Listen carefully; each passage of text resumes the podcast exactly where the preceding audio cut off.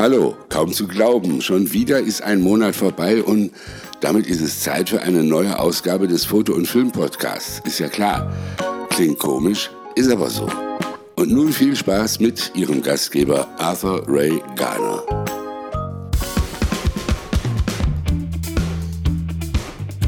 Ja, heute mit dabei ist der Aki von Aki Graphie. Und am besten halten wir das, wie wir das immer so machen, indem sich mein Interviewpartner einfach mal kurz selber vorstellt. Aki, bitte. Ja, hallo, hier ist der Aki. Ähm, ja, bekannt von Akigraphie Live von YouTube oder vielleicht auch von meiner Seite akigraphie.com. Ich bin Fotograf und Bildgestalter seit ja, vielleicht zehn Jahren. Ich bin eigentlich diplomierter Grafikdesigner, aber bin eigentlich mit äh, Leib und Seele Fotograf. Das heißt, die, das Grafikdesign-Thema ist der Brot- und Butter-Job ja. oder hast du das so ganz hinter dir gelassen? Nee, also ich, das ist halt, sagen wir mal so, vor, vor eben gerade zehn Jahren war das auch noch ein Beruf mit Zukunft, heute nicht mehr so, weil halt viele Dinge, da werden wir wahrscheinlich heute häufig drüber sprechen, automatisiert ablaufen und die Digitalisierung schreitet da voran.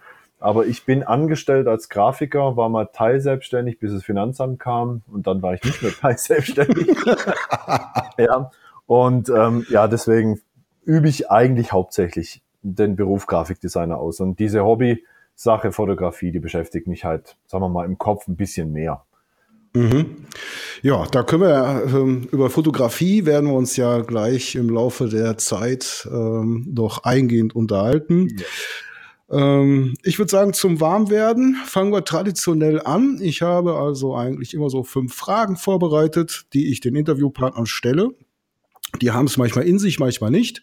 Es okay. sind entweder ähm, Fragen oder einfach nur irgendwelche Aussagen, die ich aufgeschnappt habe und die wir hier mal so ein bisschen auseinandernehmen wollen. Das ist immer nicht meine Meinung, sondern es sind, wie gesagt, allgemeine Aussagen, die irgendwo herkommen aus dem weltumspannenden Internet. und ähm, dann schauen wir doch mal, oder? Ich würde sagen, ja. starte mal mit Frage Nummer eins. Okay. Und die lautet.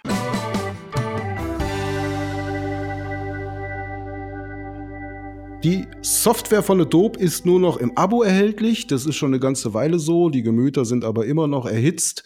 Und die Aussage dazu ist, es ist unmöglich, dass Adobe hier nur noch ein Abo-Modell fährt. Ja. Was heißt unmöglich? Also in dem Sinne eigentlich gibt es ja gar nichts mehr anderes. Im Sinne von, ich entrüste mich darüber. also ich muss ehrlich sagen, ähm, ich habe keine Chance, ich muss. Und ähm, ich war auch nicht begeistert, weil ich aber auch fälschlicherweise davon ausgegangen bin, dass diese ganze Geschichte ähm, eigentlich so läuft, dass alles, was ich im Moment mache, von Adobe angeguckt wird. Also so habe ich mir das vorgestellt mit dieser Cloud. Ich bin da voll naiv gewesen. Und ähm, diese Cloud-Geschichte verstehe ich heute immer noch nicht so ganz. Es ist halt ein Abo und es ist preislich deutlich billiger, als das ganze Ding zu kaufen wie früher aber es hat halt seine Nachteile. Ich würde sagen, es ist nicht so dramatisch, zumal man so viele Sachen heutzutage einfach auch akzeptiert mit AGBs und seine Daten einfach weitergibt. Man ist so gläsern. Da finde ich jetzt diese Cloud-Lösung gar nicht so schlimm. Ich würde mir nur wünschen, es gäbe wichtige Programme ohne diese Abo-Geschichte. So wie zum Beispiel Photoshop. Das bieten sie extra an, aber eben auch nur als Cloud. Das würde ich mir wünschen. Also ich würde ganz gerne aus diesem Abo aussteigen, muss ich ganz ehrlich sagen, aber irgendwie bin ich da gefangen drin, denn ich weiß nicht, was passiert, wenn ich jetzt ähm, Photoshop verlasse beispielsweise und äh, nach einem Vierteljahr will ich irgendein Bild bearbeiten, was ich als Photoshop-Datei abgespeichert habe. Dann ist wahrscheinlich vorbei. Ich meine, es, es gibt mittlerweile Programme, die Photoshop-Datei lesen können man kann sie auch weiter bearbeiten, aber ich glaube doch, dass es mit Einschränkungen versehen ist. Ja. Und die zweite Sache ist, ich komme nicht äh, um das Videoschnitt Premiere herum. Mhm. Ähm, weil alles andere, was ich mir bisher angesehen habe, äh, passt für mich persönlich nicht. Ja, richtig. Da sind wir gerade natürlich auch dabei. Adobe macht das natürlich auch sehr clever, aber ich denke halt mal, die meisten Programme sind halt so gängig und das ist halt auch das Hauptargument und damit macht Adobe Geld dass halt alle Workshops, alle Möglichkeiten, die man heutzutage hat, jedes kleines Tutorial, auch wenn es gratis ist im Internet, eben mit Photoshop laufen. Und da kommt man einfach fast nicht mehr drum rum. Ich würde sogar jedem von Elements abraten, weil es da einfach zu wenig Möglichkeiten gibt, sich fortzubilden. Also klar, sie machen es clever und ich verstehe dich da, aber ich weiß nicht. Ich finde es jetzt nicht so tragisch. Und es ist nicht austauschbar, ne? Das ist das Problem. Wenn ich so einen Standard geschaffen habe, Adobe ist Standard und ich muss mich mit anderen Dienstleistern austauschen und so weiter. Ich habe jetzt kein äh, äh, Photoshop-Datei, sondern habe das Ding irgendwie als TIFF oder sowas, ja. dann, dann wird schon schwierig. Kann ich zwar Ebenen mit importieren, aber ich habe immer irgendwo das Problem der Austauschbarkeit. Ne? Ja, deswegen haben sie ja auch das PDF gebracht. Das ist eigentlich ein super geniales Ding, aber auch da fahren sie wieder ihre eigene Schiene. Ich arbeite mit diesem Acrobat Pro X, nee, der heißt jetzt die DC oder wie heißt das, die neueste Version. Das ist so unfassbar gut und halt auch gleichzeitig für die Konkurrenz nicht machbar, das einzuholen. Es gibt tausende PDF-Programme, aber keiner kommt an das Ding ran. Die wissen ja, schon, ja, was sie tun, aber das lassen sie sich halt auch was kosten. Ja, gut. Die haben natürlich auch den wirklich ursprünglichen Quellcode und wissen, wie die ganze Sache läuft. Sicher, wir haben ja blöd wenig. Ja. Gut, okay, aber ich fasse mal zusammen. Dir selber geht es nicht so sehr gegen den Strich und mir schon, aber ich habe keine andere Möglichkeit. Ich werde den wahrscheinlich notgedrungen treu bleiben müssen. Ja, leider. Gut, nächste Frage oder nächste Aussage. Manuell fokussieren ist grundsätzlich besser als Autofokus. Würde ich ganz klar sagen, nein. Ähm, und zwar aus dem einfachen Grund, weil ich mit dem manuellen Fokus immer, sagen wir mal, ähm, beschränkt bin auf mein Objektiv. Also ich erinnere an meine Nikon-Zeit mit dem 50er 1.8. Das hat damals jeder Nikonianer gehabt und es ist so ein unfassbar schlechtes Objektiv. Und wenn ich da manuell fokussieren muss und bei Blende 1.8 selbst mit dem Autofokus eigentlich keine anständig scharfen Bilder hinbekomme, dann kriege ich das mit dem manuellen erst recht nicht hin. Und derjenige, der meint, er könnte mit manuell viel bessere Bilder machen, der macht sich vielleicht da was vor, weil wie gesagt, das ist einfach optikabhängig. Ich würde da vielleicht zustimmen, bitteschön, wenn ich im Makrobereich arbeite, da muss ich sowieso wahnsinnig exakt schaffen. Aber in der People-Fotografie würde ich das niemals tun. Nie. Und schon gar nicht, wenn es um Geschwindigkeit geht. Das, das tue ich mir nicht an. Sehe ich auch so. Ich weiß auch gar nicht so genau, ähm, woher diese Argumente kommen. Da äh, äh, es scheint da Bestrebungen zu geben oder es, es gibt eine Gruppierung, sage ich mal, manuelle Autofokisten, ja, die ähm, die alles andere als als Spielerei abtun. Aber das ist meiner Ansicht nach ist es auch Käse. Ich bin so zufrieden mit dem Autofokus, selbst mit meiner Panasonic, die ja angeblich keinen so guten Autofokus haben soll, aber ich komme damit wunderbar klar. Ja. Ähm, von daher würde ich auch sagen, ist Quatsch. Ähm, kommt übrigens aus nicht unbedingt von der Fotografie. Leute, die das behaupten, sind hauptsächlich Filmer. Okay. Ähm, vielleicht, dass sie da nochmal einen anderen Anspruch haben, weiß ich nicht. Äh, ja. Aber es läuft ja auch so schnell, gerade bei offener Blende, so schnell aus der Schärfe raus. Und wenn man da jedes Mal manuell nachfokussiert, ja. ähm, das kostet einfach nur Zeit und ähm, für mich persönlich auch Nerven, von daher. Also ich muss ehrlich sagen, ich gucke, seitdem ich selber filme, ähm, allerdings mit meiner Sony, den super tollen Autofokus hat, wirklich mehr auf die Filme. Natürlich, das sind professionelle Filme, auch Hollywood-Filme wo man weiß, die machen das nur manuell und ich habe keine Ahnung, wie die das machen. Da sind die Szenen so schnell und da wird auch teilweise mit Offenblende geschafft oder halt mit einer geöffneten Blende. Und dann frage ich mich echt, wie machen die das? Das müssen, ich weiß nicht, Hardcore-Fetischisten, manuell Bediener sein. Ich weiß es nicht, echt. Ja, wahrscheinlich auch mit mehreren ähm, mit mehreren Kameras und ja. Äh, ist ja nicht so, dass die einfach drauf losfilmen. Die werden festgelegte ähm, Bewegungen haben mit Voreinstellungen und und und. Und ich habe es auch schon mal gesehen, dass da irgendwelche äh, Maschinen hm, laufen, die die Kamera steuern und sowas. Also ich bin mir nicht so ganz sicher, ob das bei solchen Blockbuster-Produktionen tatsächlich wirklich alles manuell läuft. Ähm, und die ja. haben natürlich Assistenten, die die Schärfe ziehen und, und, und. Das ist was anderes, als wenn du als Einzelkämpfer unterwegs bist. Ja, und ich denke auch mal, die haben da hinten dran noch ihre Black Magic Leute, die da irgendwas hinbekommen. Ich bin mit einem Kollegen befreundet, der hat am Batman-Film mitgearbeitet als Composer. Und was der da teilweise erzählt hat, was man heute machen kann, da wird seinem Angst und Bange, ohne Witz. Hm. Das ist echt krass. Ja, ja, klar, da ist, da stimmt ja im Prinzip das, was das Auge sieht, ähm, nicht mehr mit dem überein, was da tatsächlich gefilmt worden ist. Nee, nee, nee. Gut. Die nächste Aussage ist eine schöne. Foto-Communities und Facebook-Foren sind bei der persönlichen Entwicklung nicht hilfreich. Da müssen wir sich wahrscheinlich mal darüber unterhalten, was die persönliche Entwicklung eigentlich bedeutet. Also ist ja natürlich wahrscheinlich Definitionssache. Also ich war früher häufig Moderator auf, ähm, auf den ersten Foren, da gab es noch gar kein Facebook. Und ähm, Mitbegründer von einem digitalen Bildbearbeitungsforum. Und ich habe da eigentlich festgestellt, dass es da eher darum geht, sich ein dickes Fell zuzulegen. Und das war damals schon so. Das ist heute noch viel schlimmer. Und ich denke, dass das vielleicht auch damit zusammenhängt, dass man sagt, ja, also da lerne ich mich eher nur in Sachen Wut und Verteidigungsposition kennen und eben nicht als Persönlichkeitsentwicklung. Also wenn man das so verstehen will. Aber sonst würde ich sagen, komische Aussage. Ich kann ein bisschen teilen. Ich äh, würde sie jetzt nicht zu 100 Prozent ähm, unterstreichen, aber es ist tatsächlich so, da gibt es immer irgendwelche Selbstdarsteller, die nur ihr eigenes kleines Weltbild haben, alles, was links und rechts davon ist, nicht gelten lassen, sagen, das Foto ist schlecht, nur weil es einem nicht gefällt. Das ist eh eine andere Geschichte, ne? wie die ganzen Bewertungen und was weiß ich was. Ja. Ähm, da wird häufig wenn einem das Motiv nicht gefällt, äh, das Bild als schlecht bewertet, obwohl es gar nicht schlecht ist. Es ist halt nur nicht mein Motiv, aber technisch und von der Idee her sind die Bilder gut, ja. Und von daher würde ich sagen, naja, man sollte das, was unter den Bildkommentaren zu finden ist oder unter dem Bild als Kommentar zu finden ist, einfach nicht ernst nehmen, sondern sagen, okay, das ist eine Anregung, die nehme ich mit. Ähm, oder das andere ist für mich persönlich Quatsch, das nehme ich nicht mit ja, und, und da so seine Schlüsse draus ziehen. Äh, es sind zu viele Selbstdarsteller unterwegs, glaube ich. Ja. Oder halt Leute, die verdammt viel Zeit haben. Das ist auch so. Ja. ja. ja, ja. Genau. Ja, und dann haben wir durch die, durch das anonyme Internet natürlich, die Leute trauen sich da irgendwas reinzuschreiben, was sie einem persönlich nie ins Gesicht sagen würde, was einfach nur beleidigend ist und mit der Sache nichts zu tun hat, ja.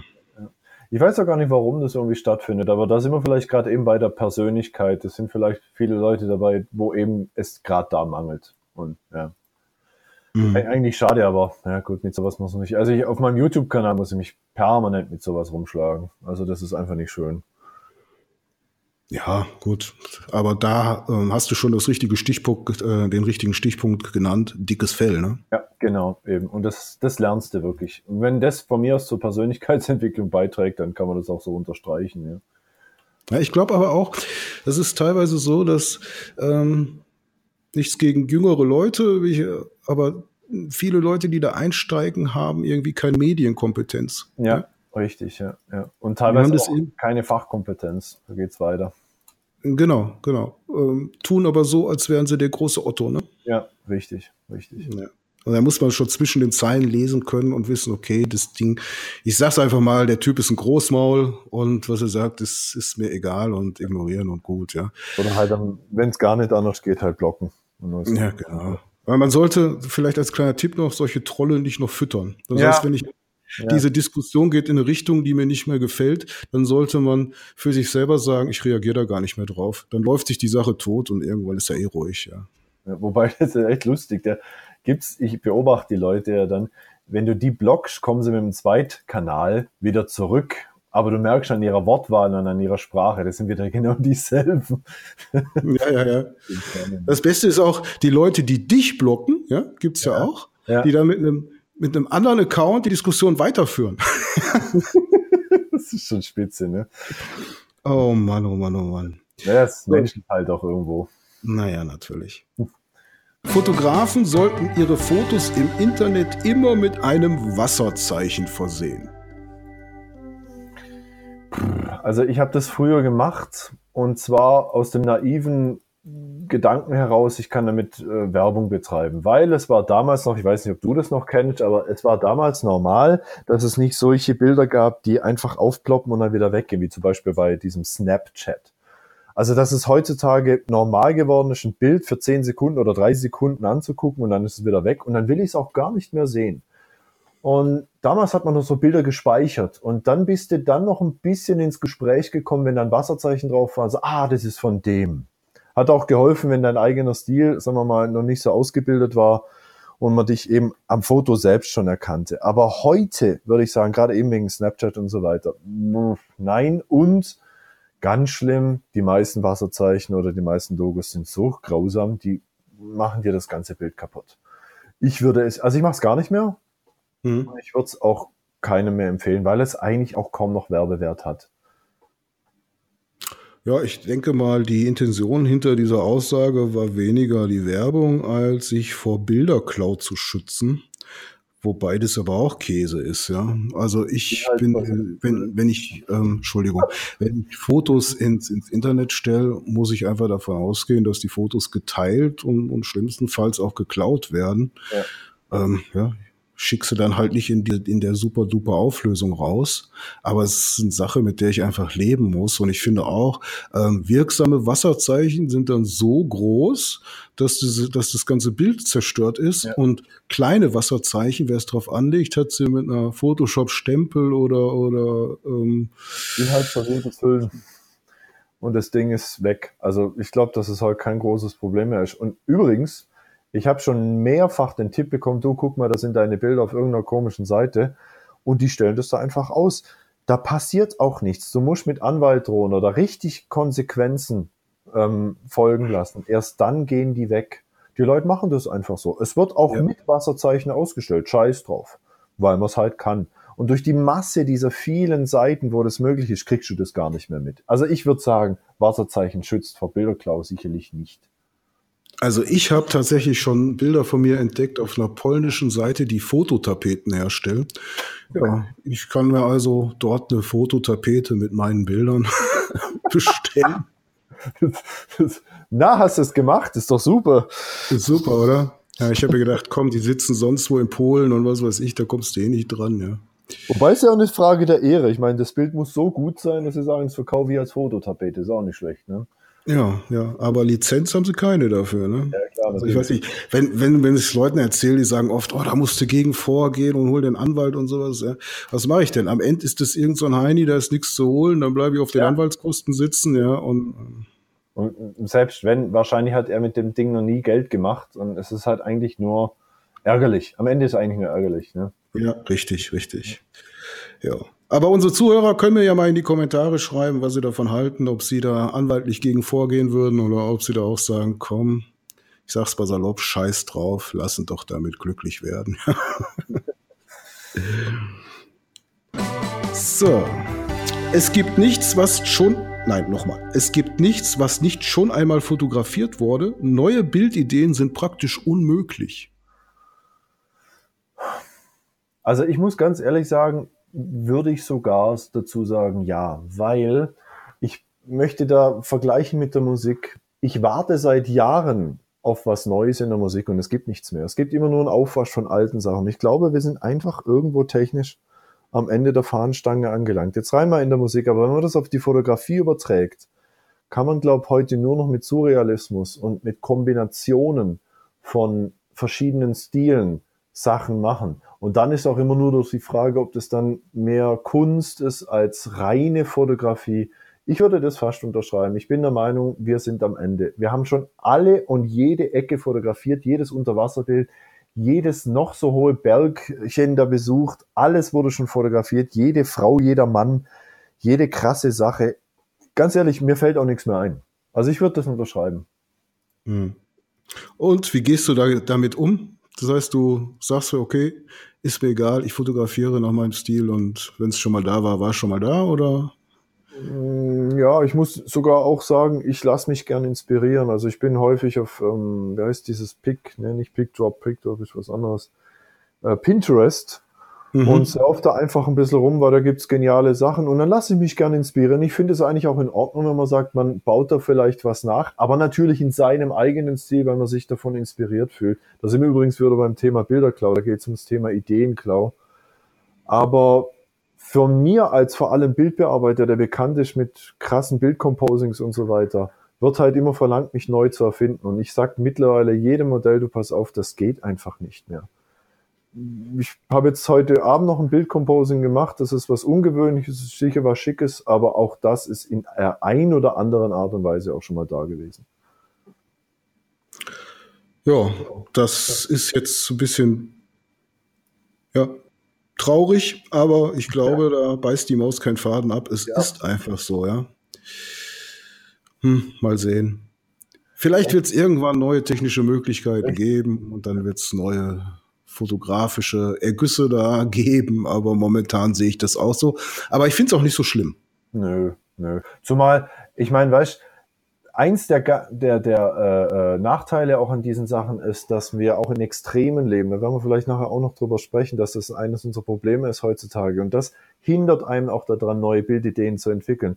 Weil welchen Stellenwert haben denn heute noch tolle Porträts? Also wirklich ein schönes Porträt, ein ganz klassisches Porträt. Da sagt jeder, ah ja, ist nett und blättert weg. Aber das nächste Bild, das krass ist, oder das von mir aus eben durch eine implizierte Erotik rüberkommt, das ist viel interessanter.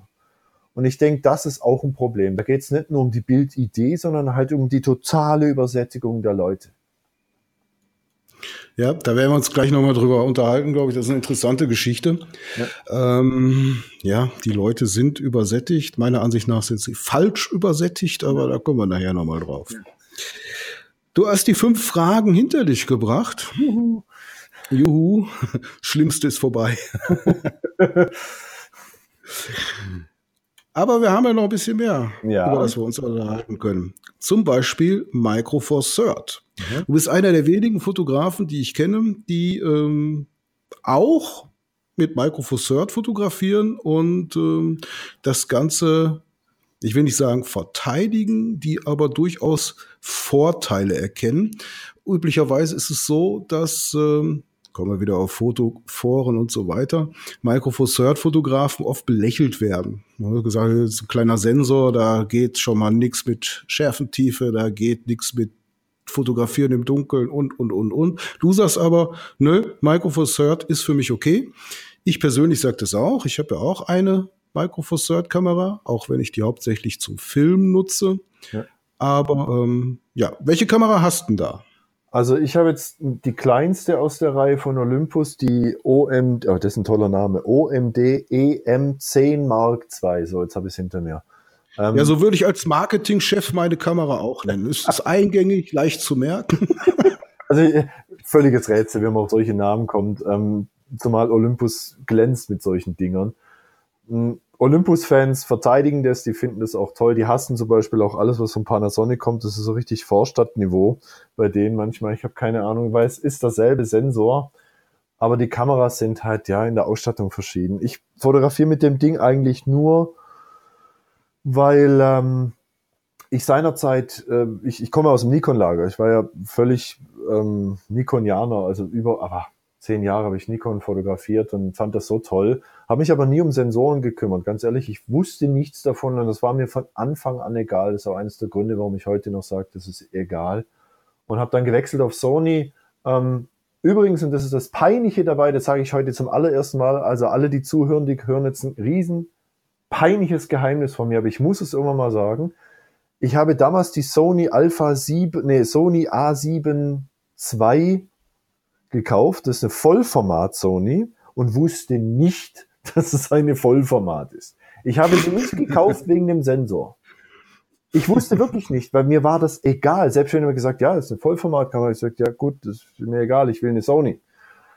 Und jeder hat damals nach Sony geschrien und dann habe ich gesagt, so, und jetzt will ich es wissen. Habe ich es gekauft und war auch begeistert, eben weil es meine erste DSLM war. Und das war der Einstieg in die DSLM-Fotografie. Und seitdem ich gemerkt habe, dass ich mit dem System viel besser umgehen kann als mit DSLR, wurde ich zum absoluten spiegellosen Systemanhänger und habe dann angefangen, so ein bisschen Sony-Fanboy zu werden. Habe dann eine Sony Alpha 6300 gekauft und fand die noch besser und dann habe ich zum ersten Mal gemerkt, wozu habe ich eigentlich eine Vollformat, habe die miteinander verglichen, habe festgestellt, da ist kein Unterschied drin. Und dann ging mir eine Kamera, meine Backup-Kamera kaputt, es war eine Fuji. Und habe ich gedacht, komm, guck doch mal die MFD-Kamera an. Ähm, da sprechen auch viele Leute drum. Das sind günstige kleine Kameras. Schau einfach mal rein, vielleicht kannst du da was lernen, weil ich möchte mich weiterentwickeln als Fotograf. Und das hat so eingeschlagen, diese kleine Olympus hat so eingeschlagen bei mir, weil ich gemerkt habe, sag mal, die ermöglicht mir Sachen, die kann ich mit meiner Sony nicht. was ist denn hier los? Also ein Sechzehntausendstel Auslösung zum Beispiel. Der elektronische Sucher ist tausendmal besser als der von der Sony. Also ich, ich sage das jetzt aus meiner Praxiserfahrung, weil ich einfach besser sehe. Ich sehe in dem Sensor viel mehr, äh, Sensor, in dem elektronischen Sucher viel mehr. Und ich habe durch viele, viele, viele Fotoshootings gemerkt, der bildqualitative Unterschied zur Sony ist so marginal, da kann ich auch bei MFT bleiben. Und deswegen bin ich seit, ja, vielleicht mal halben Jahr ein riesen, riesen Fan von MFT. Was haben wir denn, die beiden Punkte, die immer wieder aufge, auftauchen, wenn wir darüber reden? Es ist äh, die Fotografie im, im, im Dunkeln oder bei schlechtem Licht, ähm, die ähm, ja immer wieder als grottig bescheinigt wird. Also jetzt nicht nur bei der Olympus, sondern bei allen mit dieser Sensorgröße. Also, ähm, was, ja. Ja. Du wolltest, ich wollte nicht unterbrechen, du wolltest bestimmt was sagen. Ja, ich habe aber selbst den Faden verloren. du wolltest halt generell sagen, dass die Leute sagen, MFT ist halt wegen der Lowlight-Kapazität nicht so gut. Ja, genau. Also natürlich. Also das Erste, was einem natürlich auffällt, ist, dass bei Tageslicht, also jetzt vielleicht nicht bei strahlendem Sonnenlicht, aber dass bei Tageslicht ähm, ein Bildrauschen zu sehen ist. Jetzt muss man sich aber darüber unterhalten, was das bedeutet, Bildrauschen. Weil ähm, wir sind durch diese Hochtechnisierung so verwöhnt, dass wir sogar ein Bildkorn, das früher bei jeder analogen Fotografie nicht nur normal, sondern auch erwünscht war bei vielen Fotografen, es war ein gestalterisches Bildmittel, ähm, sagen wir mal, fast schon verurteilen. Und zwar so, sobald es auftaucht. Es kommt erschwerend hinzu, ähm, ist ein kleiner Sensor, der neigt natürlich zum Rauschen und ich fange halt bei ISO 200 an. Ich kann nicht auf 50 runter wie bei den großen Boliden oder fange halt bei 100 an wie bei der Sony. Bin halt bei 200, was nicht schlimm ist, aber man sieht's halt dann relativ schnell. Also wenn ich bei 400, 640, 800 bin, komme ich halt ganz schnell an ein sichtbares Bildrauschen. Aber das ist genau das, was ich immer und immer wieder sage Scheiß auf Bildrauschen, wenn ein Bildmotiv gut ist. Die MFT-Kamera macht gute Bilder und ich kann mich auf den Autofokus verlassen. Ich kann mit der Kamera genauso gut und genauso schnell und genauso sicher und vor allem eben auch in der Haptik, je nachdem, welche Kamera mir da am besten liegt, tolle Bilder machen. Und wenn dann halt mein Bild rauscht, dann rauscht's halt. Ich verstehe ja. die Leute nicht, warum sie danach suchen. Es gibt Leute, die machen als allererstes, wenn sie ein Bild aufmachen, eine 100% äh, Ansicht. Und dann sehe ich bei MFD natürlich ein Bildrauschen im Vergleich zur Kleinbildkamera. Gut, ja, aber da mache ich irgendwas fotografisch falsch, weil ich soll nicht 100% angucken, sondern das ganze Bild. Und deswegen sage ich, wäre mir das eigentlich egal bei MFT. Ich stimme zu, es sie neigt mehr zum Bildrauschen als andere Kameras, aber für mich wäre das auf gar keinen Fall ein Ausschlusskriterium. Ja, das, das ist eine Unart mit diesen 100% sich angucken. Wann gucke ich mir ein Foto auf 100% an? Ich gucke mir in der Bildbearbeitung ein Foto auf 100% an, wenn ich da irgendwelche Freistellungen vornehme oder, oder, oder, ja. Wenn ja. ich irgendwelche Details wegnehme oder hinzufüge, dann tue ich das Ding auf 100%, aber das reine Bild betrachten, äh, da schaue ich mir das Gesamtbild an. Ähm, und hinzu kommt ja noch, das hast du ja auch schon ein bisschen anklingen lassen, dass das ja auch ein Stilmittel sein kann. Nicht umsonst finden wir ja bei ganz, ganz vielen Fotobearbeitungsprogrammen irgendwo ein Häkchen Bildrauschen hinzufügen. Und es gibt ja auch Filtersammlungen, die ähm, analogen Film simulieren, indem sie eben dem Foto mit Bildrauschen da irgendwie noch ein paar Pixel mehr spendieren. Genau. Also da gibt's ja diese ähm, Nick Color Suite und da gibt's ja diesen Silver Effects und der simuliert ja die gesamten äh, analogen ähm, Schwarz-Weiß-Filme. Und da hat es teilweise so tolle Sachen dabei. Ist übrigens auch sowas. Ähm, ich habe letztens ein Shooting gehabt, eben mit der kleinen Olympus. Da ging es eigentlich darum, mal analog zu fotografieren, obwohl ich eine digitale Kamera in der Hand zu habe. Das war jetzt nicht die Aufgabe von dem Shooting, sondern es ging eher darum, einen dreckigen Bildlook hinzubekommen. Das Model hat auch recht freizügigen Akt gemacht. Das sollte, das ganze Ding sollte einfach ein bisschen provokant rüberkommen. Da kann ich nicht kommen mit Top-Bildqualität bis an den Rand scharf und alles hippie pura. Da sollte das Ding auch mal so rüber, äh, krass rüberkommen. Und in dem Shooting fühlte ich mich einfach viel wohler, weil ich gesagt habe, ja, dann mache ich halt mal ISO 1000, dann mache ich halt mal ISO 800. Und nachher waren die Bilder richtig interessant. Das ist für einen Fotograf heutzutage richtig, richtig spannend, wenn man es eigentlich gewohnt ist, die ISO immer unten halten zu müssen, die Belichtung immer perfekt machen zu müssen, sodass ja kein Korn da reinkommt. das hat mir echt Spaß gemacht, muss ich wirklich sagen. Wie siehst du das? Also ich habe die Feststellung gemacht, ähm, unabhängig von der Bildqualität, wenn man einen Kundenauftrag hat, rücke ich mit meiner großen Canon an. Ja, weil du mit einer kleinen Kamera, egal wie gut die ist, oftmals von Kunden, die nicht allzu viel Ahnung haben, nicht ernst genommen wirst. Richtig, ja. Und da sind wir wahrscheinlich beim Thema, ähm, so eine Sache noch beschäftigen, weil halt die Fotografie heute so fortgeschritten und salonfähig ist, dass jeder eine Kamera hat. Also sprich, auch der Kunde hat eine Kamera, kriegt's aber nicht hin oder möchte's halt nicht machen. Das heißt also, er weiß so ungefähr, was der Fotograf, den er beauftragt, da in der Hand hat. Aber, und da sind wir halt beim selben Problem wie bei allen anderen Sachen auch, ähm, sobald ich halt jemand beurteile nach seiner Kamera, nach der Größe oder nach, sagen wir mal, der Marke, die da drauf steht, dann mache ich nichts weiter, als ihn auch zu beurteilen, wenn er einen Porsche fährt und zu glauben, er kann damit besser Auto fahren oder hat einen längeren Schwanz oder was weiß ich. Ja. Das sind diese Dinge, die halt heute so in der Gesellschaft angekommen sind. Bigger is better, das ist so das amerikanische Prinzip. Das ist leider so und ich muss ehrlich sagen, die Olympus, da fühle ich mich bei dem einen oder anderen Kunden auch nicht so wohl, obwohl ich heute keine Kunden mehr habe in dem Sinne, weil ich ja nicht mehr selbstständig bin. Aber selbst mit meiner Sony Alpha 6300, die relativ klein und kompakt ist, habe ich schon den ein oder anderen skeptischen Blick bekommen. ähm, muss aber ehrlich sagen, ich gehe da volle Kanne voraus. Also ich nehme den Leuten äh, den Wind aus den Segeln, indem ich sofort auf sie zugehe und sie direkt darauf anspreche und dann gleich sage, ähm, das ist meine Kamera, kennst ja meine Bilder, du hast mich dafür engagiert, mach dir keine Sorgen, das sieht vielleicht ein bisschen niedlich aus, die Bilder werden gut, ich verspreche es dir. Und dann ist das Ding erledigt. So muss man damit umgehen, genau. Ja.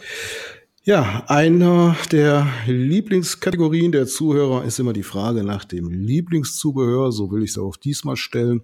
Es kann Zubehör sein, was direkt mit der Kamera verbunden wird. Es kann aber auch ähm, irgendwas anderes sein, Fototasche oder Stativ. Ja, was würdest du sagen, wenn du dir ein Zubehörteil, was du besitzt, aussuchen müsstest, worauf würdest du am wenigsten verzichten wollen? Was ist dein Lieblingszubehör?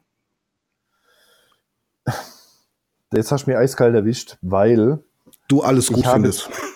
nee, das nicht, das nicht, weil ähm, ich gerade einen fotografischen Wandel erlebe. Und wenn es um Zubehör geht, muss ich halt leider das so sagen. Ich hätte jetzt nämlich gesagt, mein Lieblingszubehör ist mein äh, Godox AD200.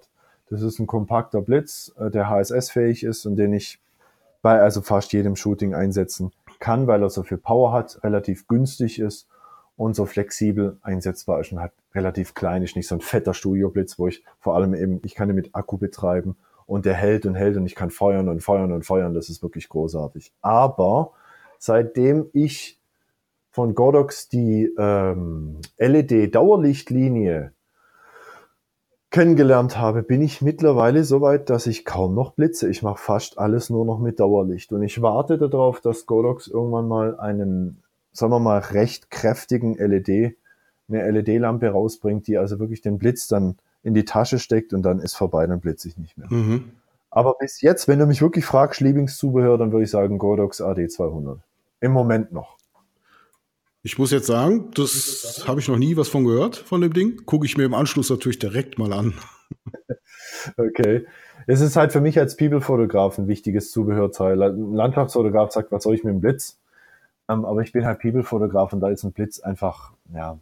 ja. Okay, ich habe jetzt gleich, gleich wieder mit den Out-of-Cam-Fotografen komplett versaut, aber ja. Na gut, man, ist halt so. Man kann sich jedem recht machen. Nee. Schlimmsten Fehler, Sünden in der Fotografie. Was ist deiner Ansicht nach der schlimmste oder größte Fehler oder der häufigste Fehler meinetwegen auch, der vermeidbar wäre? Hm, ich würde sagen, zu glauben, dass Technik einem fotografische Mängel kaschieren kann. Oder, sagen wir es anders, dass, wenn wir gerade wieder bei dem Thema sind, bigger is better, zu glauben, dass die große Kamera, die große Vollformat, die große DSLR oder die große DSLM die 42 Megapixel und die hammerharte Kamera, die alles kann, einem zu einem besseren Fotografen macht. Ich denke, das ist der größte Trugschluss, den man, ja, den man haben kann. Ja, vor allen Dingen, weil wenn, wenn dann Leute denken, ich habe die fette Kamera, ich muss mich mit fotografischen Grundlagen nicht mehr beschäftigen. Ja? ja, und die kaufen auch als allererstes so ein Ding unter dem Motto, was man hat, hat man. Da habe ich schon mal was Tolles. Aber gut, ich muss ehrlich sagen, die, die modernen DSLMs, die erlauben natürlich auch durch diverse Automatiken oder Motivprogramme, ist natürlich ein Witz mit Anlauf, wenn ich eine große Vollformat kaufe mit 42 Megapixeln und ich fotografiere dann im Programmautomatikmodus, weil ich gar nichts anderes kann. Das ist bescheuert. Aber ähm, sie erlauben halt einfach den Einstieg in die Fotografie deutlich leichter, als es damals war. Das ist halt so. Aber ich finde halt, der Fotograf macht's Bild und nicht die Kamera. Und wenn ich halt mal vor einer Szene stehe und ich krieg sie nicht hin und ich habe dafür aber trotzdem 42 Megapixel oder ein Vollformatsensor, wird das Bild nicht besser. Das ist äh, gute Überleitung, um zu unserem Hauptthema zu kommen. Äh, ja. Ich habe das ein bisschen provokativ genannt. Ähm, die Fotografie ist am Arsch. du hast es ein bisschen, bisschen netter ausgedrückt. Ähm, du hast ein Video dazu gemacht, der Niedergang der Fotografie. Ähm, und da spielt das alles so ein bisschen die Rolle, ähm, worüber uns jetzt schon ähm, immer wieder ansatzweise unterhalten haben. Ich würde sagen, gehen wir mal das Schwerpunktthema an. Und da fällt zunächst einmal auf, die Berufsausbildung fällt heutzutage aus. Ja, genau. Das heißt, jeder, der eine Kamera in die Hand nimmt, kann sagen, er ist Fotograf, vielleicht als Hintergrundinformation. Bis vor einigen Jahren musste man als gewerblicher Fotograf Handwerksmeister sein oder ein Studium nachweisen können. Heutzutage muss man das nicht mehr. Man kann einfach sagen, ich bin Fotograf, meldet sein Gewerbe an, die Handwerkskammer meldet sich automatisch, man wird in die, was ist das, Anlage B, glaube ich, übernommen. Und ja. ähm, dann kriegt man seine Handwerkskarte und kann ohne irgendeine Ausbildung gehabt zu haben, fotografieren. Das Ganze hat Vorteile, denn früher war es so, dass wirklich gute Amateurfotografen niemals ein Gewerbe anmelden konnten, ohne immer Angst haben zu müssen, dass man von einem meisterhaften Kollegen angeschwärzt wird. Hohe Geldstrafen haben einen da erwartet und, und, und. Aber wir sehen heute auch Nachteile, ähm, nämlich dass die Fotografie an Stellenwert verloren hat und ähm, einige andere Sachen auch. Die klassisch ausgebildeten Fotografen laufen natürlich heute immer noch Sturm dagegen. Äh, auf der anderen Seite äh, erkenne ich in, in, in Zeitschriften der Handwerkskammer, äh, die bieten eigene Kurse an, äh, Produktfotografie selbst machen. Ja, also ich weiß auch nicht, äh, ob sie da nicht über ihre eigene ähm, Daseinsberechtigung nachdenken, ja. Das ist, finde ich, ein ziemlichen Klopper, ja. Äh, aber egal. Ähm, zurück zum Thema. Berufsausbildung fällt, Berufsausbildung, Berufsausbildung fällt aus. Wie stehst du dazu? Also, auch hier sind wir beim kleinen Geheimnis. Auch ich habe den Fotografen nicht gelernt. Ich, wie gesagt, ich bin Grafiker. Ich habe mir den mit jahrelangen ähm, selbst, sagen wir mal, Selbststudium beigebracht, hatte allerdings auch einen Fotografen, der mich begleitet hat. Also ich weiß so ungefähr, ich komme auch so aus der analogen Zeit so ungefähr, wie das auch damals lief. Ich würde jetzt auch heute sagen, es ist nicht allzu tragisch, zumal ähm, die Technik einem, wie gesagt, schon einiges erlaubt. Und, was noch erschwerend hinzukommt, du kannst heute als, sagen wir mal, talentierter Fotograf, der wirklich an seinen seine Ausbildung, wenn er eine machen würde, so rangehen würde, dass er die mit Bravour abschließt, schon allein deswegen, weil das Ding, es liegt ihm einfach. Und das hat damals wie heute schon einen guten von einem schlechten Fotografen unterschieden.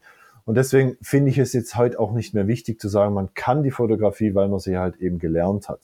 Nur das Schlimme ist halt, dass halt jeder, wirklich jeder, eine Fotogra äh, ne, ne, mit, mit einer Kamera äh, sich Fotograf nennen darf und damit eben auch fotografieren kann.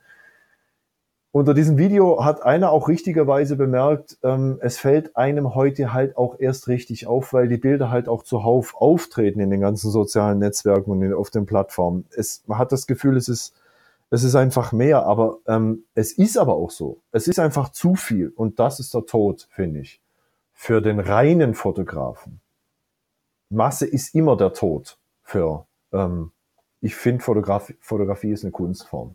Und Kunst geht in der Masse immer unter. Also das haben wir jetzt auch nochmal hier. Ich habe ja ein paar Stichpunkte gemacht vom Vorgespräch. Wir hatten ja da auch festgestellt, früher gab es erheblich weniger Fotografen. Und ähm, somit gab es wahrscheinlich, ja, gab es weniger schlechte Bilder oder fehlten die Vergleichsmöglichkeiten?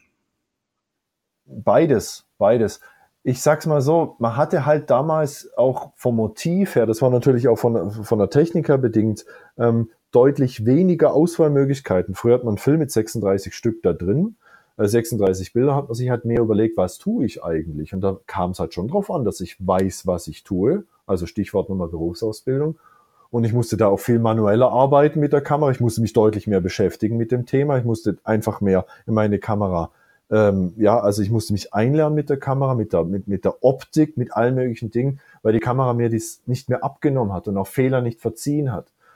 Und dann eben musste ich sagen, ich habe 36 Bilder, auch wenn ich noch ein paar Filmchen im Koffer habe. Ich habe nicht eine Speicherkarte, wo zur Not 1000 Bilder drauf passen. Ich muss wissen, was ich tue und damit eben auch mein Motiv besser ausleuchten, besser wählen und mich mit dem Motiv beschäftigen. Und das, das ist eigentlich das, was einen Fotografen dann auch zum guten Fotografen werden lässt, wenn er auf Dauer, sagen wir mal, sich selber immer wieder fordert mit der Technik, die er hat und mit seinem Motiv. Ja, das Ganze war natürlich auch äh, neben der ähm, begrenzten Verfügbarkeit eine Sache von, von Kosten. Ne? Äh, ja, die Filme haben Geld gekostet, die Entwicklung hat Geld gekostet, das Ausbelichten hat Geld gekostet, ja. Oder äh, handwerkliche Fähigkeiten und Geld, wenn ich meine Bilder selbst entwickelt habe. Ja. Also ich selber habe immer noch eine Dunkelkammer.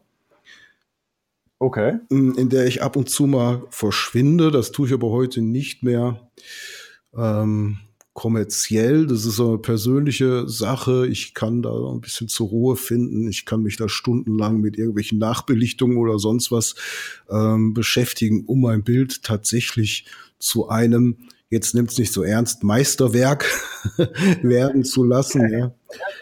Ähm, und, und das sind Sachen, die ähm, kann ich heute zwar auch in der Bildbearbeitung machen, auch da kann ich viel tun, aber dieses Analoge in der Dunkelkammer hat einen ganz eigenen Charme. Wer das noch nie gemacht hat, der wird es nicht nachvollziehen können. Ähm, ja. Aber es ist eine Sache, die entschleunigt, ganz klar. Für kommerzielle Geschichten ist es allerdings völlig unwirtschaftlich. Ja. Ja, klar, auf jeden Fall. Zumal dann auch wieder das Problem besteht, früher oder später muss ich sie digitalisieren weil das Endprodukt heutzutage meistens digital ist oder spätestens in der Druckerei heißt ja der Moment mal so, kann ich nicht arbeiten, gib mir bitte ein JPEG oder irgendwas und dann komme ich nicht drum, um ähm, das Ding einfach auch digital werden zu lassen, früher oder später. Richtig. So, aber heutzutage ist kein Handwerk mehr notwendig. Ja.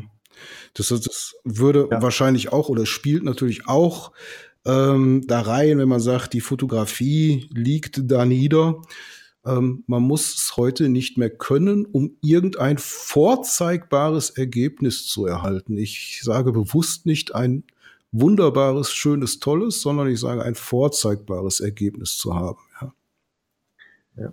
ja. Kommt natürlich auch darauf an, wer das nachher anschaut. Also ich meine, wir hatten es vorhin davon, auf den Fotoforen geht's heiß her und ich bin auf einem Forum, Forum aktiv ähm, zum Thema Sony äh, und das ist halt das, was genau, das ist eigentlich genau, im Prinzip ist dieses Forum perfekt für das, was wir gerade sprechen. Das sind meistens Neueinsteiger, die sich eine Sony Alpha 6000 zum Beispiel kaufen. Das ist eine kleine Kamera, die kriegt man für sehr günstiges Geld im Moment. Das ist aber eine sehr, sehr gute Kamera. Und ähm, die hat halt den großen Vorteil, dass sie eben den Einsteigern mit dem What you see is what you get Prinzip, also ich schaue durch den Sucher und sehe gleich, was passiert, wenn ich an der Blende und an der Zeit drehe, ähm, entsprechend gleich anfangen kann zu fotografieren. Aber, und das ist halt das Schlimme, was da an Bilder gezeigt wird, da denke ich mir, Gottes Willen, Leute, es ist, sagen wir mal, technisch grenzwertig, klar, weil sie es halt einfach nur nicht so gut können. Aber das Bildmotiv ist so sinnlos. Es ist einfach teilweise so sinnlos, dass ich sage, das ist genau das Problem. Die Leute wissen einfach nicht mehr, was ein Foto ist. Sie knipsen halt irgendeinen Mist zusammen. Und dann möchten sie eine Meinung darüber. Was könnte man da besser machen? Und ich schreibe immer drunter, kümmere dich mal um dein Motiv. Weil sie fragen dann immer, das ist nicht scharf, gib mir ein neues Objektiv. Mein Objektiv ist nicht gut. Und es ist immer dasselbe Thema, weil dann am Schluss das Motiv dann eigentlich das ausmacht, was du auch sagst. Ein vorzeigbares Ergebnis muss es sein. Ob das jetzt technisch perfekt ist oder nicht, ist eine andere Sache. Aber wenn das Bild einfach aussieht, ja, ich spare mir jetzt die Bemerkung dazu, dann werde ich nie zum Fotograf. Dann werde ich nur zum Knipser. Das ist ein Riesenunterschied, finde ich. Fotograf und Knipser. Also ich habe jetzt gerade unlängst, ich, ich, ich gucke gar nicht mehr so viel fremde Fotos an, aber unlängst auch wieder ein Bild gesehen, ähm, wo, wo ich persönlich sagen wollte, steckst dir in die Schublade oder schmeiß es grad weg, aber veröffentliche es doch nicht. Und da ging es auch nicht um Technik, sondern da muss ich wirklich sagen, es ging ums Motiv. Ja, damit ist niemandem ja, ja. Gefallen getan, solche Bilder zu zeigen. Ja, ähm, Richtig, fürchterlich. Ja. Ja, aber du hast schon äh, anklingen lassen. Problem, in Anführungszeichen Problem, vielleicht auch Segen, keine Ahnung, je nachdem, wie man damit umgeht. Kameras sind erschwinglich geworden und das ist natürlich jetzt auch äh, eine Sache. Jeder Hans und Franz kann sich irgendeine Kamera leisten, die technisch so weit gereift ist, dass man damit vernünftige Bilder erstellen kann. Und ich gehe sogar noch einen Schritt weiter, ja. auch wenn ich mir eine Kamera mit einem Kit-Objektiv kaufe, was lange, lange Zeit verpönt war, kriege ich mit diesem Kit-Objektiv in der Regel anständige Fotos hin, wenn ich denn weiß, was ich tue. Genau, genau, ja. Und wenn ich, sagen wir mal, so bescheiden bin, ich denke, das ist vielleicht ein ganz gutes Wort, um das zu beschreiben, was ich jetzt meine, zu sagen, mein Kit-Objektiv genügt mir jetzt erstmal. Ich kann, das meist, die meisten Kit-Objektive sind in Zoom und ich kann damit schlicht und ergreifend meine ersten Gehversuche machen. Ich kann zoomen, ich kann Weitwinkel machen, kann ein bisschen Porträt machen, meistens gehen sie bis in 50 Millimeter, 60 Millimeter raus und dann funktioniert es. Die Blende ist natürlich jetzt nicht geöffnet bei ähm, 60 Millimeter, meistens ist man da bei 5, 6. Aber auch das zum Beispiel hilft einem Neueinsteiger zu erkennen, was ist denn Blende 5, 6 und was ist eine Blende 2, 8 und was passiert da eigentlich. Wenn ich allerdings mit meinem Kit-Objektiv da rausgehe und halt einfach nur drauf losknipse und nicht weiß, warum ich mit Weitwinkel jetzt zum Beispiel meinen Hund nicht schön drauf bekomme, dann werde ich das nie lernen, wenn ich mich nicht damit beschäftige. Und das war halt damals eben auch die Berufsausbildung. Das hat dazugehört. Da ging es nicht nur um Technik. Da ging es einfach nur um festzustellen, was passiert bei Weitwinkel, was passiert bei Tele. Da, da bekomme ich teilweise immer noch von Leuten, die beobachte ich seit mehreren Monaten, die zeigen ihre Bilder, es ist immer dasselbe, es ist immer dasselbe und es ist auch am Ende immer dieselbe Frage. Ah, es ist nicht schön, ich brauche ein anderes Objektiv. Ja, weil sie halt ihr Objektiv. Also ich habe ja, ich kriege ja auch öfter Fragen, wie kann ich dies oder jenes Bild besser machen? Da möchte ich sagen, ich habe es nie nachgemessen, aber ich würde jetzt mal grob mit dem Daumen peilen. Ratschlag Nummer eins, 75 Prozent aller Fälle näher ran. Ja. Es nutzt ja. mir nichts, wenn ich, um bei dem Beispiel zu bleiben, meinen Hund zu fotografiere, ja, und, und ich habe einen klitzekleinen Punkt, der ist mein Hund und der Rest ist Landschaft drumrum. Ja. Ja, also näher ran. Ja. Oder zumindest halt dann auch, wenn ich jetzt, meinen Hund in Bewegung ist natürlich jetzt auch nicht ganz so leicht mit näher ran, der wird sich das auch nicht gefallen lassen, bis zu einem gewissen Abstand komme ich dann auch an die Nahanstellgrenze. Das sind alles solche Dinge, die muss ich halt einfach kennen als Fotograf oder die lerne ich mit der Zeit kennen. Und die kann ich eben nicht ersetzen oder verbessern, indem ich eine neue Kamera kaufe, weil die macht genau dasselbe. Und mein Motiv wird damit nicht besser. Mein Hund wird nicht von braun zu pink. Und jeder sagt, wow, was ein Hund. Ja, ja, klar. Weißt du, wie ich meine? Und das ist halt, glaube ich, im Moment auch der Fehler, der auch durch die Handys genährt wird. Die Handys sind ja auch mittlerweile in der Lage, Fotos zu machen, die ja gar nicht schlecht sind auf technischer Basis. Aber es ist genau dasselbe Problem. Würdest du sagen, die Leute die in Internetforen ihre Bilder präsentieren, auch wenn sie sagen, hey, das kann ich tun, um ein besseres Bild zu machen, sind im gewissen Maße beratungsresistent? Ja, manche schon. Aber ich würde sagen, die, diejenigen, die, also die schlimmsten aus der Reihe sind deswegen beratungsresistent, weil sie es halt einfach nicht verstehen. Ich finde, Fotografie muss man einfach mit einem gewissen Talent ähm, also man muss als Fotograf ein Talent haben. Ich hatte letztens so eine Aussage auf dem Olympus-Forum, da hieß es, was macht das perfekte Bild aus? Welches Objektiv, welche Kamera, mit was kriege ich mein perfektes Bild hin? Und ich habe drunter geschrieben, Talent. Und ich habe so einen Gegenwind bekommen von den meisten Leuten. Ja, das ja Geschmackssache und was sei schon Talent und was weiß ich. Aber ich denke, das ist es. Mit Talent weiß ich sofort und instinktiv, intuitiv, was ich zu tun habe. Also Talent ist ähm, notwendiges Übel. Hört sich doof an, ja. ja ähm, nicht, aber, aber äh, die Bereitschaft, sich vorzubilden. Ja, also ich, ich kann ja Mangel, Talent ja. heißt nicht naturgegebenes können, sondern Talent heißt ja im Prinzip mit den Möglichkeiten arbeiten zu können, die mir zur Verfügung steht und diese im vollen Umfang nutzen zu können, zu wissen, was ich tue. Das ist, ist, glaube ich, eine bessere Definition von Talent, als zu sagen, ich bin talentiert, es ist mir in die Wiege gelegt. Da hast du auch recht, da würde ich dir auch zustimmen. Es ist natürlich ein Spiel zwischen den Dingen, die ich habe und den Dingen, ähm, die ich auch weiß, wie ich sie einzusetzen habe. Du kennst bestimmt, es gab mal ähm, ein guter YouTube-Kanal ähm, von zwei Hongkong-Chinesen, ich weiß gerade im Moment nicht mehr, wie er hieß. Der war auch sehr Comedy-lastig, spielt keine Rolle. Die hat mal eine Serie dabei, wo sie Profi-Fotografen, die bekannt waren, natürlich in ihrer Gegend, die kleinsten, billigsten und wirklich miesesten Knipskameras in die Hand gegeben hat, teilweise wirklich Spielzeugkameras und gesagt, Leute, tut was, macht was, zeigt mal, was ihr könnt. Und da kamen tatsächlich Sachen raus, wo ich gedacht habe, mein lieber Mann, die wissen schon, was sie tun. Das waren jetzt natürlich keine Bilder, die technisch waren sie an, an, an der Grenze, aber sie haben einfach aus Spaß und der Freude und aufgrund ihrem Talent paar richtig spannende Sachen gemacht. Und das ist, glaube ich, das Wichtige dabei, dass man weiß, was man tut und sein Equipment so einsetzt, bis man an die Grenze kommt. Es gibt dieses Foto von Andreas Gurski, ich weiß nicht, ob der das was sagt. Teuerste Foto der Welt. Ich weiß nicht, ob es immer noch so ist, war es jedenfalls okay. mal. Da hat er den Rhein, den Rhein fotografiert. Mhm. Und ähm, ich finde das Bild so schlecht, dass ich das, aber vielleicht bin ich einfach nicht ähm, Kunst erkennend, Kunst sehend. Das ist im Prinzip hab ich, ich, ich denke mir immer, da hätte ich damals meine damals fünfjährige Tochter hinstellen können mit einer Ritschratsch-Klickkamera ans Rheinufer, die hätte einmal auf dem Auslöser gedrückt. Ich weiß nicht, was da Kunst war. Also auch da gibt's natürlich Unterschiede. Ne? Also ich, ich bin hundertprozentig davon überzeugt, der Mensch hat sich Mühe gegeben, der hat sich was dabei gedacht, aber es ist für mich, ich, ich will ihn hier nicht angreifen, ich sage ganz klar, für mich persönlich ähm, hat das Bild kein Kopf, kein Fuß, kein nix. Das, das ist, das sieht aus für mich persönlich wie eine Vollautomatik-Momentaufnahme. Ich stehe am Rheinrufer und fotografiere einmal über den Fluss. Ja, hat er das Bild ja. selber so bezeichnet oder haben das andere Leute dann so be bezeichnet? Weil ich meine, ich kann mich mit so einem tollen Kampfnamen ja auch schön vermarkten, indem ich sage, das beste Bild, das es überhaupt gibt.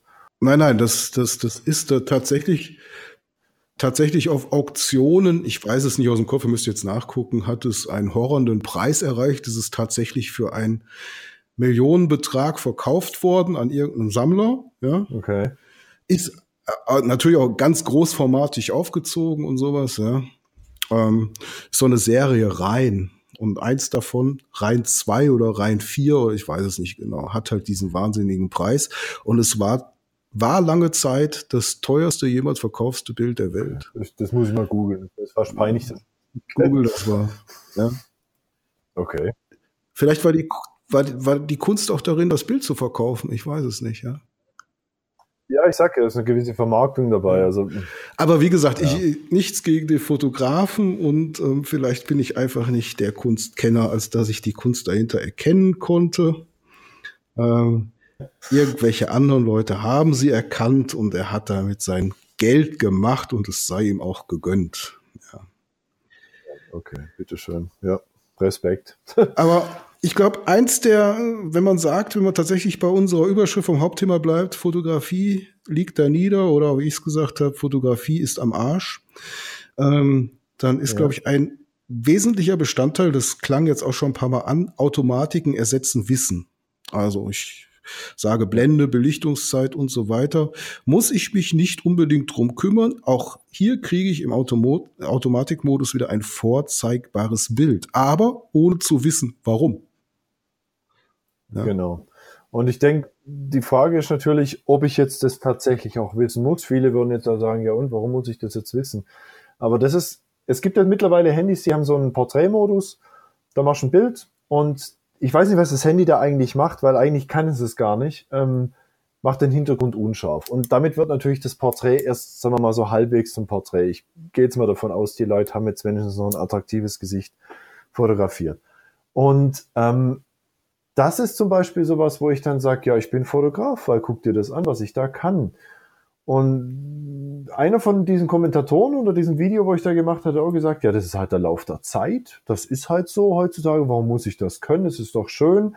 Ich habe Spaß und mehr zählt ja auch nicht. Und da stimme ich ja auch zu. Aber ich bin ziemlich sicher, dass die meisten, die das machen, früher oder später an ihre Grenzen kommen. Und das, die Grenzen sind nicht eine, ein extremes Foto, wo man sagt, das ist auch wirklich schwierig, sondern früher oder später wird das Ding nicht mehr funktionieren. Und dann, was ist dann? Und dann kann ich mich nicht mehr Fotograf nennen. Und dann kann ich auch keinen Auftrag übernehmen. Und dann versemmle ich auch eine Hochzeit. Und dann mache ich auch ähm, die Gefälligkeitsarbeiten vom Nachbar falsch dann weiß ich nicht, wie ich Indoor fotografieren soll. Und dann eben kriege ich auch meinen Hund nicht mehr scharf. Ja, und dann beißt sich die Katze in den Schwanz.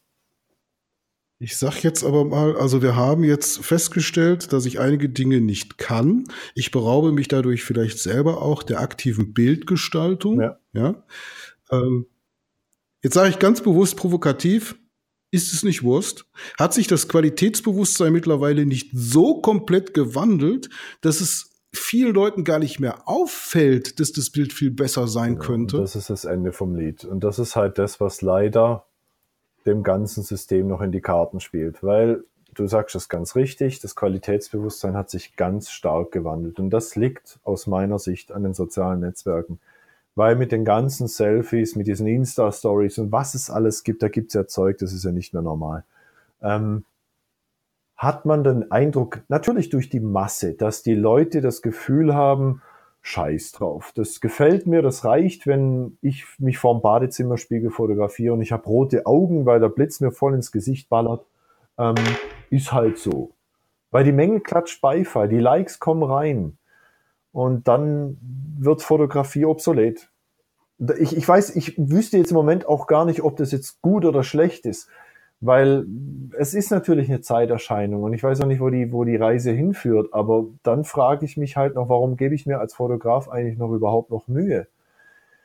Ich, keine Ahnung, weil ich finde ein schönes Bild, ein richtig gutes gemachtes Foto, ein richtig gutes Foto unterscheidet sich definitiv immer noch von den schlechten Fotos, die auf den sozialen Netzwerken rumfahren. Frage ist halt nur, ob irgendwann mal dieses Bild gar nicht mehr gefragt ist. Ich weiß nicht. Keine Ahnung, wo die Reise hinführt. Also hast du die Hoffnung, dass es irgendwann eine Renaissance gibt hin zu einem ordnungsgemäß gut gestalteten, durchdachten Bild? Ich sag mal so, ich glaube schon, weil wenn du dir die Hollywood-Filme anschaust, ähm, die auch einer technischen, ähm, sagen wir mal, Wandlung unterliegen, wo auch das auch nicht mehr vergleichbar ist mit früher. Ich meine, Ben Hur von damals ist ein Klassiker, ist ein toller Film, weil er mit Bildgewalt rüberkam. Der ist heute nicht mehr vergleichbar mit so einem Hollywood-Kracher. Bloß ist der Hollywood-Kracher von heute immer noch sehenswert im Vergleich zum Ben Hur. Also die, das funktioniert immer noch. Und ich denke, solange das noch geht und solange die Hollywood-Filme nicht auch noch anfangen, in diese krasse, schlechte Qualität abzurutschen, da habe ich noch Hoffnung. Das ist schön. Wäre fast ein gutes Schlusswort, aber so weit sind wir noch nicht. ähm, der Preis ist heiß, Geiz ist geil. Mhm. Ähm, würdest du heute noch jemanden raten, sich hauptberuflich der Fotografie zu widmen? Also ich kriege immer wieder Anfragen. Ich habe teilweise auch Schülerpraktikanten, die dürfen auch gerne kommen, aber ich kriege auch immer wieder Anfragen, wo die Leute sagen, ich möchte Fotograf werden, was empfiehlst du mir? Und ich bin geneigt zu sagen, mach was anderes. Mhm, mhm. Ja, würde ich absolut auch zustimmen. Ich würde niemanden aufgrund meiner eigenen Erfahrung raten, du werd doch ähm, Fotograf. Oder mach vor allem eben, da, da fängt es an, mach, lass das mit der Ausbildung. Wenn du Fotograf werden willst nachher, weil du kannst dir selber beibringen. Ich weiß, ich habe das selber gemacht und es funktioniert. Bloß, das Schlimme heutzutage ist eigentlich nicht das mit der Fotografie, dass man das nicht mehr kann oder wie wir uns jetzt gerade über unterhalten haben, sondern dass es halt einfach nicht mehr bezahlt wird. Hochzeitspärchen, die lieber am Fotograf sparen als an der Visagistin oder an, an, an, am Friseur oder am Kleid. Ähm, ich habe so viele aus der Industrie kennengelernt, die sagen, oh, ich habe eine Nikon, ich weiß nicht, eins von den Mediamarkt-Modellen und das mache ich jetzt selber. Und das immer wieder beim Qualitätsbewusstsein. Auch in der Industrie findet es statt. dass die Leute halt einfach nichts mehr sehen, weil in der Masse halt das Gefühl bekommt, ja, das reicht doch, das reicht doch, was soll ich denn? Man sieht doch mein Produkt, mehr muss man doch nicht sehen. Warum muss ich das noch toll ausleuchten? Der Kunde will doch nur sehen, wie das aussieht, das war's. Und in dieser Welt verdient man als Fotograf kein Geld mehr, vor allem weil man seine Leistung nicht mehr begründen kann. Man kann zwar sagen, das ist besser, aber wenn der Kunde nicht mehr in der Lage ist, zu unterscheiden zwischen seiner geknipster geknipsten Produktfotografie und dem, was ich als Fotograf leisten kann, dann verdiene ich kein Geld mehr. Fertig. Und dann, da gehst du bankrott. Und der Stress, der damit zusammenhängt und die Ausrüstung, die du mitnehmen musst, das ganze Geld, das du erstmal investieren musst am Anfang, ich würde das nie wieder machen.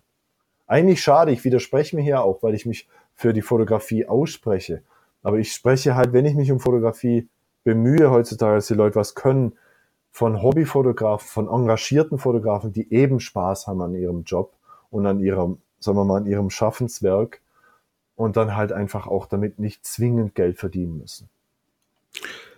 Wobei man jetzt natürlich einschränkend sagen muss, das Problem ist, dahin zu kommen, damit Geld zu verdienen. Es gibt gerade auch, sagen wir mal, in der Produktfotografie gibt es, da kann ich halt gut mitreden, äh, äh, gibt es Kunden, die wirklich ähm, für Prospekte, für Imagebroschüren oder auch für irgendwelche kleinen animierten Filmchen, hochwertige Fotografien benötigen. Problem eins ist, es wird heutzutage sehr viel mit CGI gemacht. Das heißt, die Produkte hat nie ein Fotograf gesehen, sondern die werden in 3D gerendert hat natürlich den Vorteil, dass es erstens preiswert ist und zweitens, wenn das Ding einmal gerendert ist, kann ich es in, oder wenn es einmal erstellt ist, kann ich es in sämtlichen Perspektiven abbilden und es ist von vorn bis hinten scharf. Ja. Was viele Leute ja auch nicht, sind ja nicht in der Lage, im Makrobereich von vorn bis hinten scharf zu fotografieren. Was geht mit verschwenkbaren Optiken oder Focus-Stacking oder ähnlichen Techniken, können aber viele nicht, ja. Aber hier spielt natürlich auch, sagen wir, die, ja die äh, Technik eine Rolle, dass, dass Fotografen an der Stelle gar nicht mehr gefordert sind, weil es halt in 3D moduliert wird. Ja. So. Genau. Ja. Wobei das natürlich nicht mit allen geht. Ich meine, es gibt so viele Produkte. Also in der Food-Fotografie geht's gar nicht. Ja. Oder in der Indoor-Fotografie in Räumen, da sieht ein 3D-Modell einfach nicht schön aus. Die Leute wollen ja auch sehen, wie sieht's da drin aus. Stichwort Fitnessstudios oder ähm, Wellness-Einrichtungen zum Beispiel, solche Sachen, da versagt dann diese Geschichte. Und da, da kommt es wirklich auf schöne Fotos an.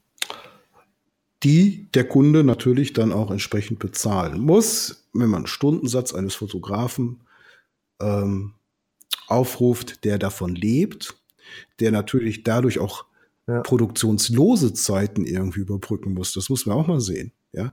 Wenn ich einen Stundensatz habe von 160 Euro, dann heißt es nicht, dass ich jetzt mich dumm und dämlich verdiene, denn es gibt Tage, da mache ich mache ich was ganz anderes. Da mache ich Büroarbeiten, da mache ich Kundenakquise oder ich habe schlicht und ergreifend nichts zu tun. Ja, ja genau. Ja. Von daher dein Freund, dein Freund das Finanzamt. Ja, ja. genau. Freund im ja. Also es ist ein Kreuz. Ja, ich meine, es ist ja. Ich, ich ich muss dazu auch sagen, ähm, viele haben sich auch beklagt bei dem Video, ja, ich spreche nur über Berufsfotografen. Und es heißt nicht, wenn ich Berufsfotograf bin, bin ich automatisch gut. Das darf man halt auch an der Stelle nicht vergessen. Es gibt genug Berufsfotografen, sie machen mal seit 20 Jahren immer dasselbe Mist. Aber ich meine, das ist das Thema, wenn wir jetzt gerade davon sprechen, wie viel Geld ich verdiene. Am Ende ist wirklich egal, mit was ich mein Geld verdiene. Ich muss mich über Wasser halten. Es gibt genug Leute, die arbeiten in Berufen, wo sie den ganzen Tag auch nur dasselbe machen. Die beklagen sich auch nicht. Also ähm, das gilt für Hobbyfotografen wie für, für Berufsfotografen. Solange ich halt was Anständiges abliefere, ähm, darf ich dafür auch Geld verlangen, finde ja, ich. Also. Ohne Zweifel. Ich muss nur jemand finden, der bereit ist, ja. für Qualität Geld zu zahlen. Und da beißt sich ja, die Maus in den Schwanz.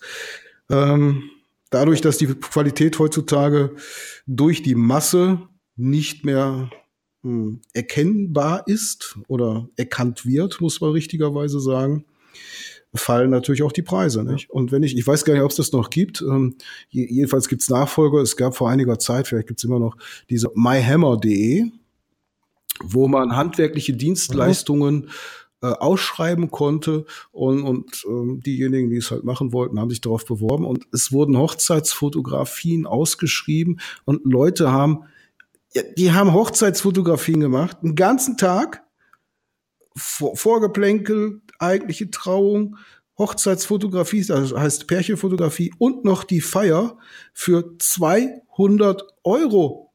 Ja, da denke ich mir, hallo, wenn ich, ja. wenn ich zehn Stunden oder vielleicht sogar zwölf Stunden Hochzeitsfotografie mache, ein unwiederbringliches Erlebnis fotografiere, ja, ähm, da muss ich gut sein, da muss ich was Anständiges abliefern. Also das kann ich nicht für 200 Euro machen, ohne noch Fahrtkosten oder sowas, ja. Und dann heißt es ja, ja, ich kriege ja dann auch noch was zu essen.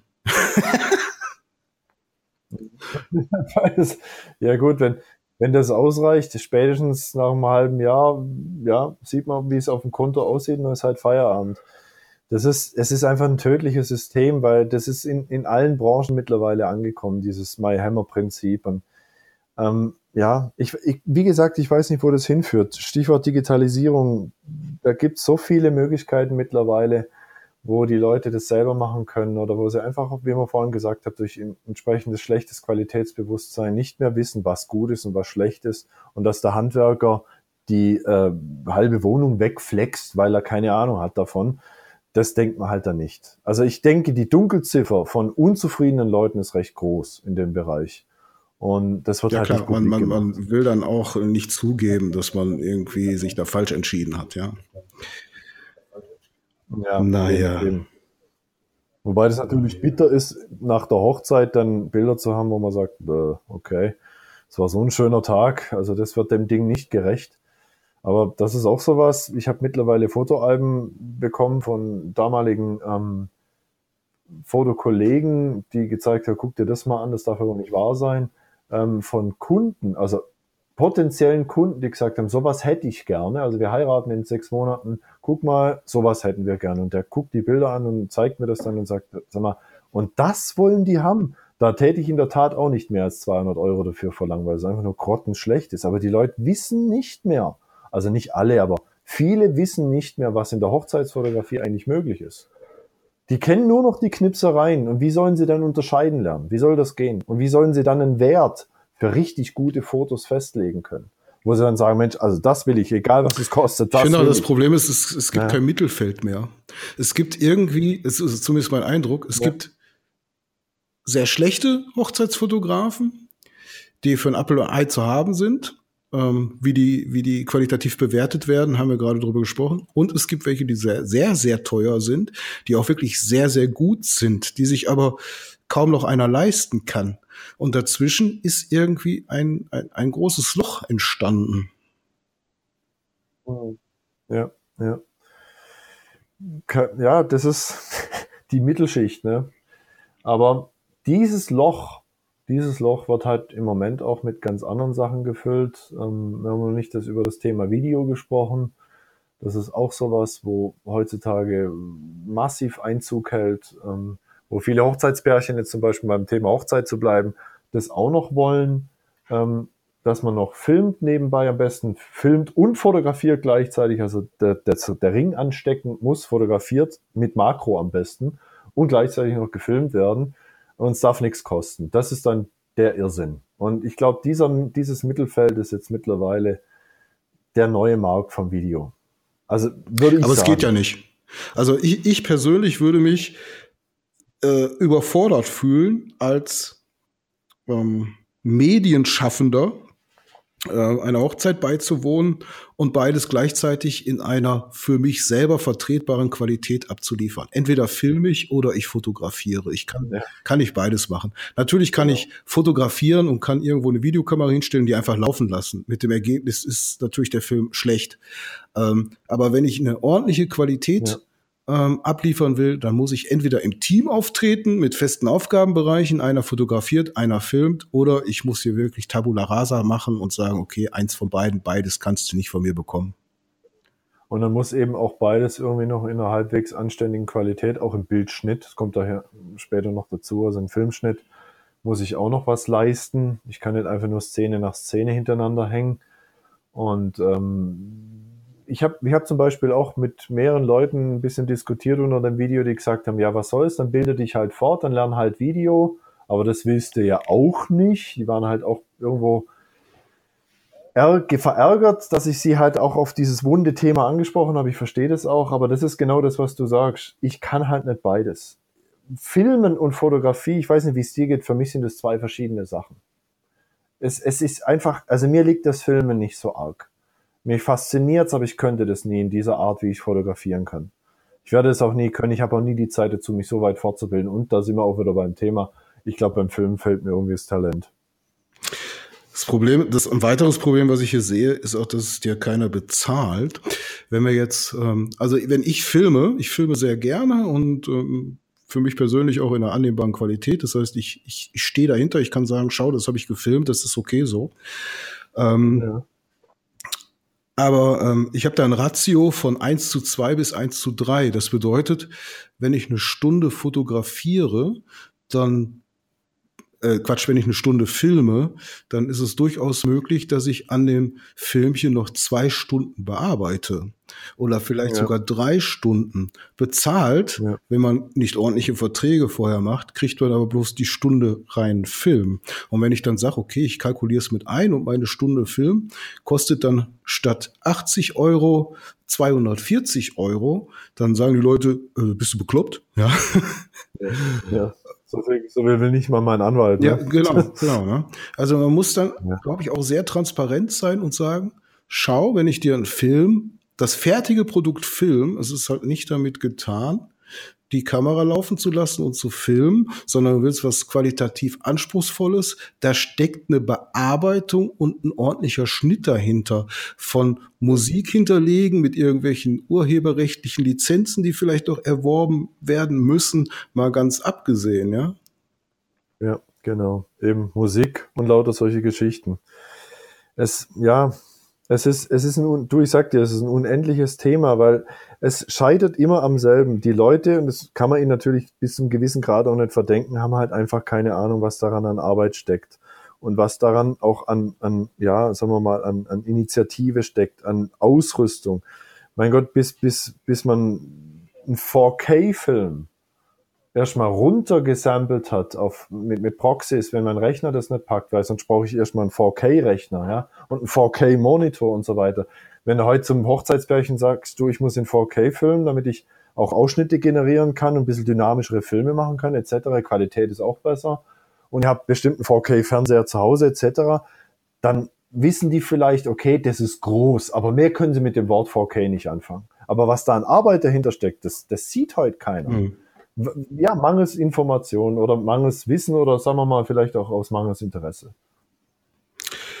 Gut, wir haben äh, mittlerweile fast ein und eine Viertelstunde verquatscht. Das war wieder sehr interessant.